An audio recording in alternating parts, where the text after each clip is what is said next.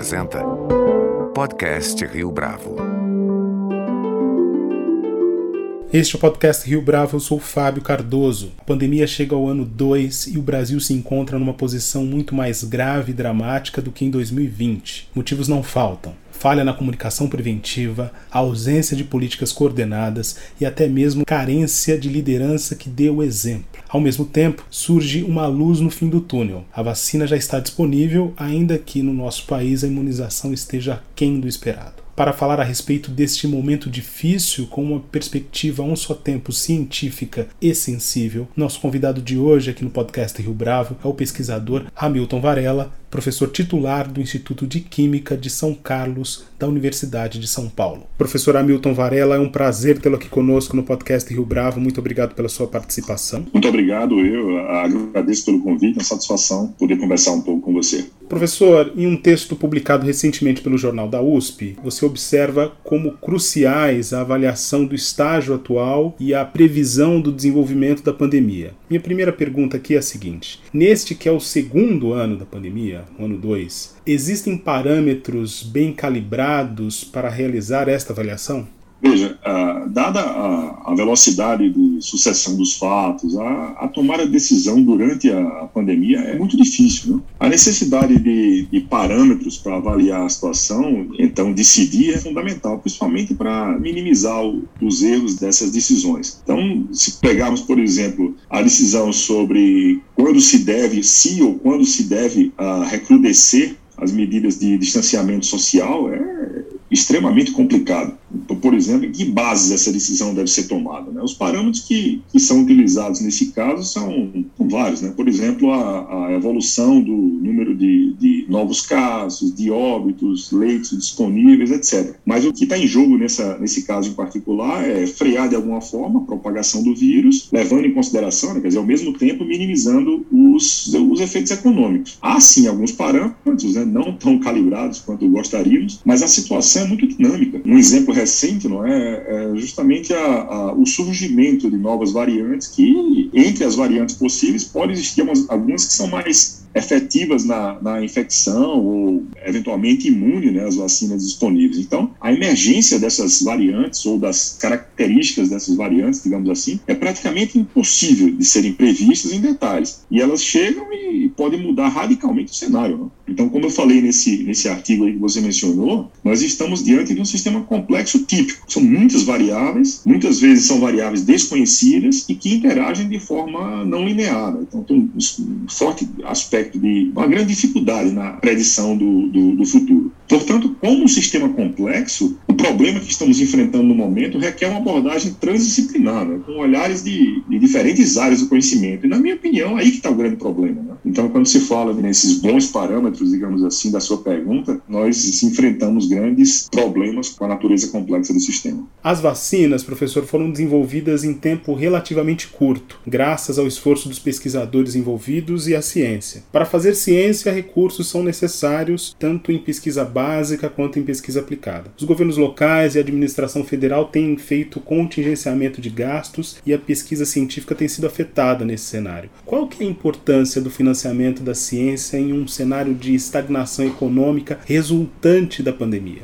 Pois é, esse ponto é, é muito importante e, e, certamente merece uma reflexão. Eu escrevi recentemente um artigo para a Gazeta do Povo para tentar ajudar um pouco nesse debate. Os, os, dados mais recentes que nós temos do investimento em pesquisa e desenvolvimento nos países da OCDE, né, Organização para Cooperação e Desenvolvimento Econômico, é que, na média, se investe 2,38% do PIB em pesquisa e desenvolvimento. Saiu um artigo recentemente na, na revista The Economist que eles falam que esse percentual tem crescido de forma sistemática nos últimos 40 anos. Né? Então, quer dizer, com o desenvolvimento recente, houve, é, é clara a necessidade de aumentar os investimentos. Aí sua pergunta é, quer dizer, no momento de pandemia, temos muitos desafios econômicos. Como é que fica, né? Você vai equacionar a necessidade de investimento e o problema econômico que estamos passando há dados claros que, apesar dos, do, do, do, impacto econômico dessa, dessa pandemia, não há nenhum indício de diminuição deliberada, né, diminuição proposital dos investimentos em pesquisa e desenvolvimento, principalmente nesses países que eu, que eu mencionei, da OCDE. Pelo contrário, a crise sanitária emergente, né, deixou ainda mais clara a importância da ciência. Então, são vários exemplos, eu para pensar aqui um ou dois para ilustrar o meu, o meu raciocínio, nós temos exemplos muito recentes. Né, dizer, durante a pandemia, em 2020, o governo francês tomou uma decisão, eles estabeleceram o, o que, é que o governo estabeleceu? Um plano para aumentar o orçamento de, destinado à pesquisa, né, como você falou, básica ou, ou aplicada, em 30% em prazo de 10 anos. Isso é uma, é, uma, é uma medida que foi feita em 2020, né? portanto, durante a pandemia. Os investimentos em pesquisa e desenvolvimento na China é um caso muito, muito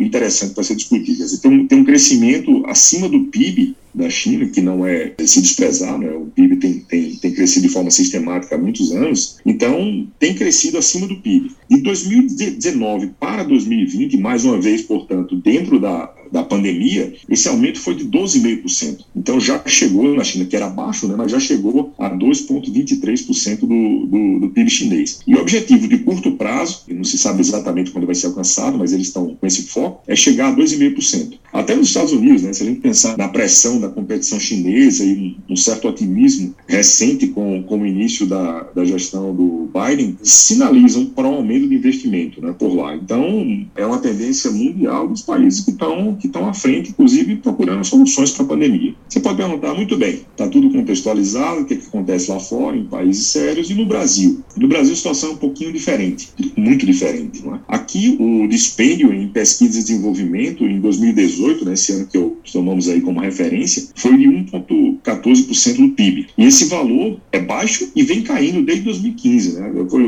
Uh, chegamos a uma, a uma máxima na série histórica de 1,34% em 2015 e vem caindo desde então. Especificamente em 2020, é incrível, mas o Brasil segue na contramão. Quer dizer, justamente no momento de crise, onde está é, tá muito evidente, não é? a palavra ciência está muito presente nos noticiários e em ambientes que não eram muito comuns, digamos assim, para assuntos sobre ciência, mas para tomar como exemplo particular o Estado de São Paulo. O Estado de São Paulo responde por um terço do PIB brasileiro e produz pouco mais de 40% da ciência que é feita no Brasil. Então, apesar das, das muitas respostas dadas pela ciência paulista durante a pandemia, o governo do Estado de São Paulo houve por bem cortar recursos das, das universidades. Então, houve uma tentativa muito dura no ano passado de corte de recursos das universidades estaduais paulistas, né, a USP, Unesp e Unicamp. E o governo chegou ao ponto, inclusive, de desvincular cerca de um terço dos recursos destinados à FAPESP, que é a Fundação de Amparo à Pesquisa do Estado de São Paulo. Tem um papel fundamental no desenvolvimento do Estado. Né? Quer dizer, grande parte do que é o Estado de São Paulo hoje se deve à FAPESP. Então, a conclusão é que a mensagem passada é péssima. Né? No plano federal, as coisas seguem na mesma toada, infelizmente. Esse resultado da, da melhoria contínua, né, incluindo esse aumento nos recursos do sistema chinês, por exemplo, explica né, como, como o país desenvolveu duas vacinas em um tempo curtíssimo. Então, com tantas tentativas de cortes em plena pandemia aqui no Brasil, resta a impressão de que o, de que o governo federal e o governo paulista, né, principalmente o, o paulista, no caso do Butantan, se contentem em produzir a vacina chinesa, né, o que é importantíssimo, mas talvez a gente, nós temos todas a, a, as condições de fazer mais. Para concluir, quer dizer, cabe a pergunta, com tantos cortes que estamos tendo no momento, como estará o Sistema Nacional de Ciência e Tecnologia numa próxima pandemia? Porque imagine que esses cortes tivessem sido feitos há 10 anos, a nossa situação estaria muito pior no momento. Então, essa pergunta talvez seja importante para reflexão. O outro ponto desenvolvido no seu artigo, professor, tem a ver com a eficácia do lockdown. Me refiro aqui ao texto publicado no Jornal da USP. Existem formadores de opinião e comentaristas políticos que sistematicamente rechaçam essa medida, qualificando-a como drástica e como uma resposta que não está à altura do impacto para a economia e para a saúde mental. Esse ponto da saúde mental tem sido bastante mencionado. Quais são as evidências que o professor tem identificado com base nas últimas ações em Araraquara, por exemplo? Quando se fala de, de, lockdown, na verdade, nós estamos falando de uma série de medidas, né, chamadas políticas de redução de contágio. São várias. Né? Nós temos, sei lá, os toques de recolher, as quarentenas, as ordens de permanência, né, como ficou muito comum no Brasil, eu fique em casa. Nós temos os cordões sanitários, nós temos as bolhas sanitárias e até o lockdown, né, que numa escala poderia ser pego como a, a, medida mais extrema. Olha, eu acho que não há dúvida a respeito da, da importância e da eficácia dessas medidas extremas, né, como o lockdown. Quer dizer, há vários, vários estudos já publicados, já confirmados, que mostram que, inclusive localidades diferentes, né, eu peguei, eu, eu vi recentemente um que mostra, que foi publicado na metade do ano passado, mostra localidades na Ásia, Europa, Estados Unidos, e ele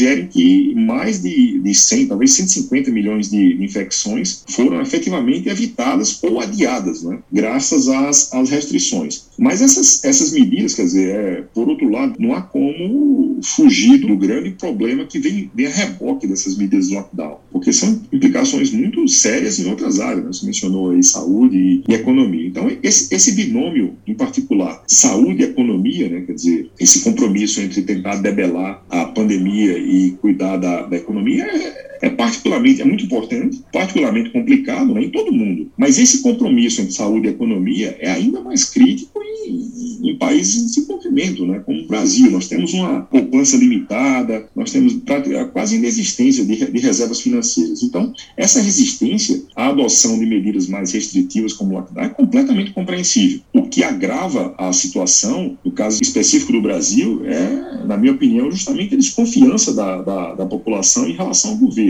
Essa, essa desconfiança é geral, digamos assim, não é só do Brasil. O que nós temos como particularidade do Brasil é que esse sentimento é potencializado pela falta de lideranças. Não? Então, isso implica de forma crítica toda a relação de confiança entre o cidadão comum e o governo. No caso particular de Araraquara, os dados parecem sim indicar né, que o lockdown, de apenas 10 dias que foi feito por lá, teve um impacto fundamental na diminuição dos, do, dos casos. Eu tenho me debruçado sobre, sobre esses dados, né, esse artigo que você mencionou foi publicado com dados de, de 13 de março, e desde essa data né, nós temos quatro pontos a mais aí na, nos dados que foram publicados, e há uma queda consistente no número de novos casos, né, na média móvel de, de novos casos. Então, ah, eu acho que é um caso que deve ser acompanhado, outras cidades na região provavelmente adotarão esse modelo, e talvez é, tenha um impacto positivo. Mas tem, tem outro aspecto muito importante que, se você me permite, eu gostaria de, de, de incluir quando se fala dessas medidas mais restritivas, é que esse protocolo de bloqueio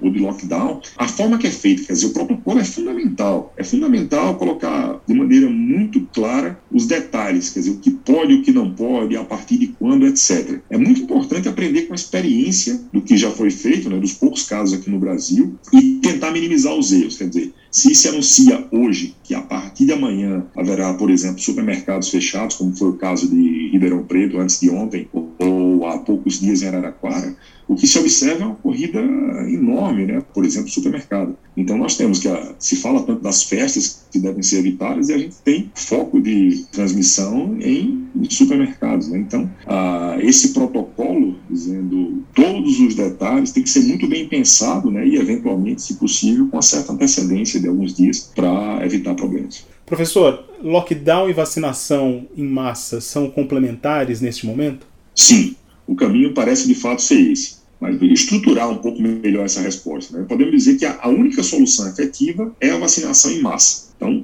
que, que nós precisamos sempre? A adoção das boas práticas, como utilizar máscara, álcool em gel, evitar aglomerações, lavar as mãos frequentemente, etc. Então, essas restrições mais radicais, como o lockdown, são soluções emergenciais que, como tais, né, devem ser utilizadas de forma muito bem planejadas e para diminuir a pressão para desafogar o sistema de saúde. Então, a solução é vacinação em massa e lockdown como um caso extremo para uh, minorar um pouco os efeitos e a pressão sobre do sistema de saúde.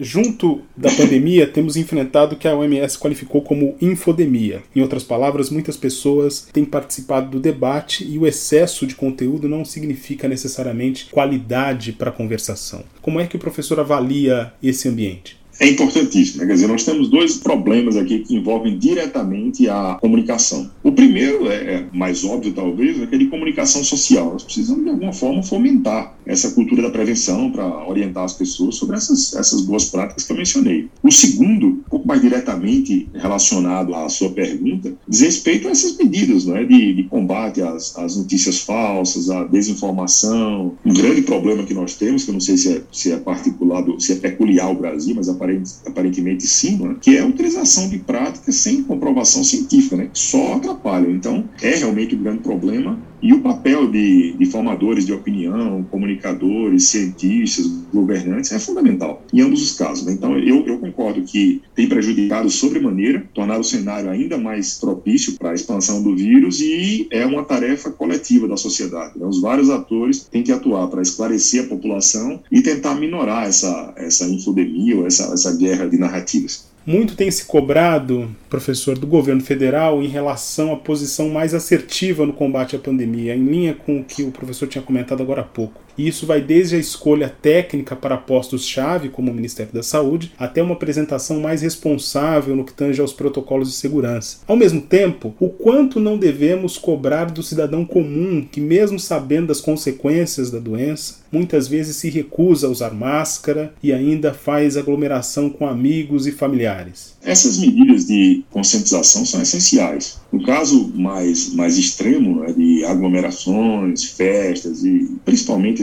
a, nas festas, cabe ao Estado atuar. Quer dizer, muito pouco adianta criar uma série de regras de, de restrição em seus diferentes níveis, digamos assim, se não houver fiscalização. A mensagem mais importante, no entanto, na minha opinião, deve ser dada pelos governantes, né? que é, é, muito difícil. É, nós estamos sofrendo muito hoje com essa falta de articulação entre governo federal, estados e municípios. Isso aqui se deve, como eu já falei, à grande falta de lideranças que, que estamos enfrentando hoje. No entanto, parece inaceitável, sob todas as métricas, que ocupantes do executivo apareçam em público sem usar máscara, promovendo aglomerações e coisa do gênero. Né? Então, esse tipo de, de mensagem confunde a população e prejudica muito. Eu acredito que, do ponto de vista da fiscalização do Estado, é muito importante, Estado usar o seu poder para conscientizar a população, no primeiro, no primeiro passo. O segundo passo, evitar aglomerações com a fiscalização severa e a mensagem dada pelos dirigentes é fundamental, tem um impacto enorme no comportamento da população.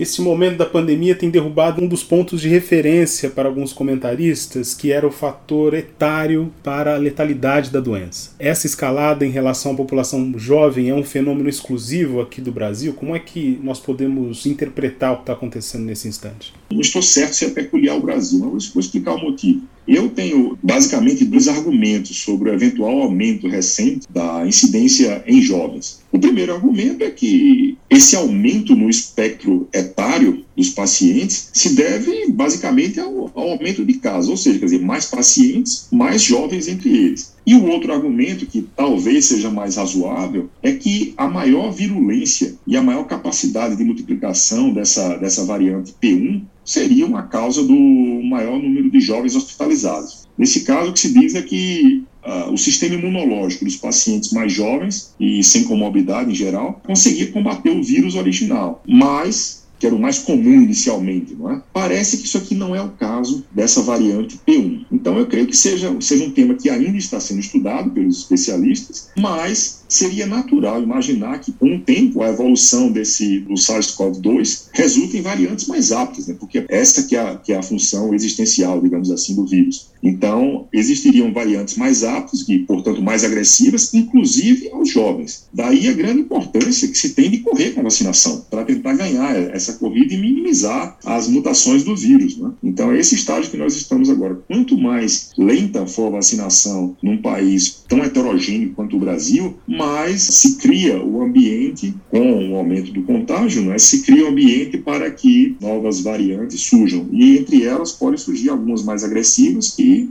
aumentam a infecção, inclusive nos jovens. Professor, chegando ao final da entrevista, o Brasil ainda está num momento prematuro da vacinação e o sistema de saúde tem dado sinais de colapso absoluto. Minha questão aqui é a seguinte: é um instante para termos mais esperança ou mais ansiedade? Pergunta difícil, né? quer dizer, mais pergunta mais pessoal, digamos assim, que mostra a minha visão de mundo. Né? Em geral, eu tento me, me, ater aos dados e ser mais preciso e fiel aos dados, mas aqui tem uma pergunta que eu preciso falar sobre a minha, a minha visão sobre que, o período difícil que estamos enfrentando. Né? Eu acho que a ansiedade é compreensível. Estamos numa situação crítica que espero, como todos nós, que tenha chegado ao limite e que em breve, a partir dessas, dessas restrições e perspectiva de chegada de mais vacinas, melhore. Mas sempre, sempre é tempo de esperança. Eu acho que colocar essa crise sanitária em perspectiva é fundamental. Imaginar como, como ela será vista em alguns anos, como nos lembraremos desses meses difíceis de isolamento, perdas, etc., é um, é um bom exercício. E nós sairemos dessa, né? não,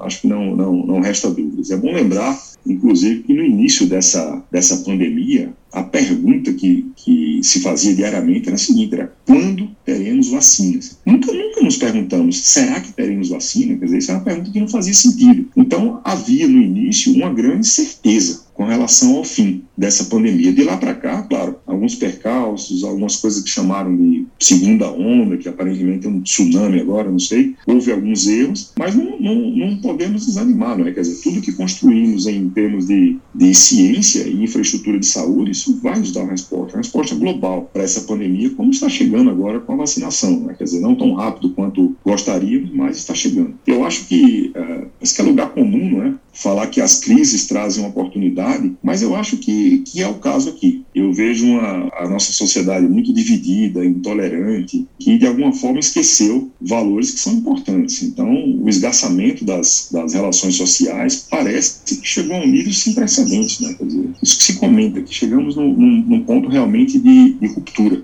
Então, eu acho que hoje temos uma dificuldade enorme conviver com o contraditório e principalmente aceitar contrariedades. Então, estamos sim diante de uma grande oportunidade de, de crescimento que devemos aproveitar, afinal de contas, é o que nos resta, né? tentar tirar uma coisa boa disso. Portanto, apesar de tudo, é momento de esperança e momento de crescer para dentro, de represar as forças para o pós-pandemia, que sem dúvida chegará. Professor Hamilton Varela, foi um prazer tê-lo aqui conosco no podcast Rio Bravo. Muito obrigado pela sua participação. Eu, eu agradeço, estou à disposição e até a próxima. Este foi mais um podcast Rio Bravo. Você pode comentar essa entrevista no nosso perfil do Twitter, arroba podcast Rio Bravo, ou no Facebook da Rio Bravo. A nossa lista completa de entrevistas está disponível no Apple Podcasts, no Deezer, no Google Podcasts, no SoundCloud e no Spotify. E no aplicativo O Guia Financeiro, além dos nossos podcasts, você encontra muito mais conteúdo sobre o mundo da economia em diversos formatos.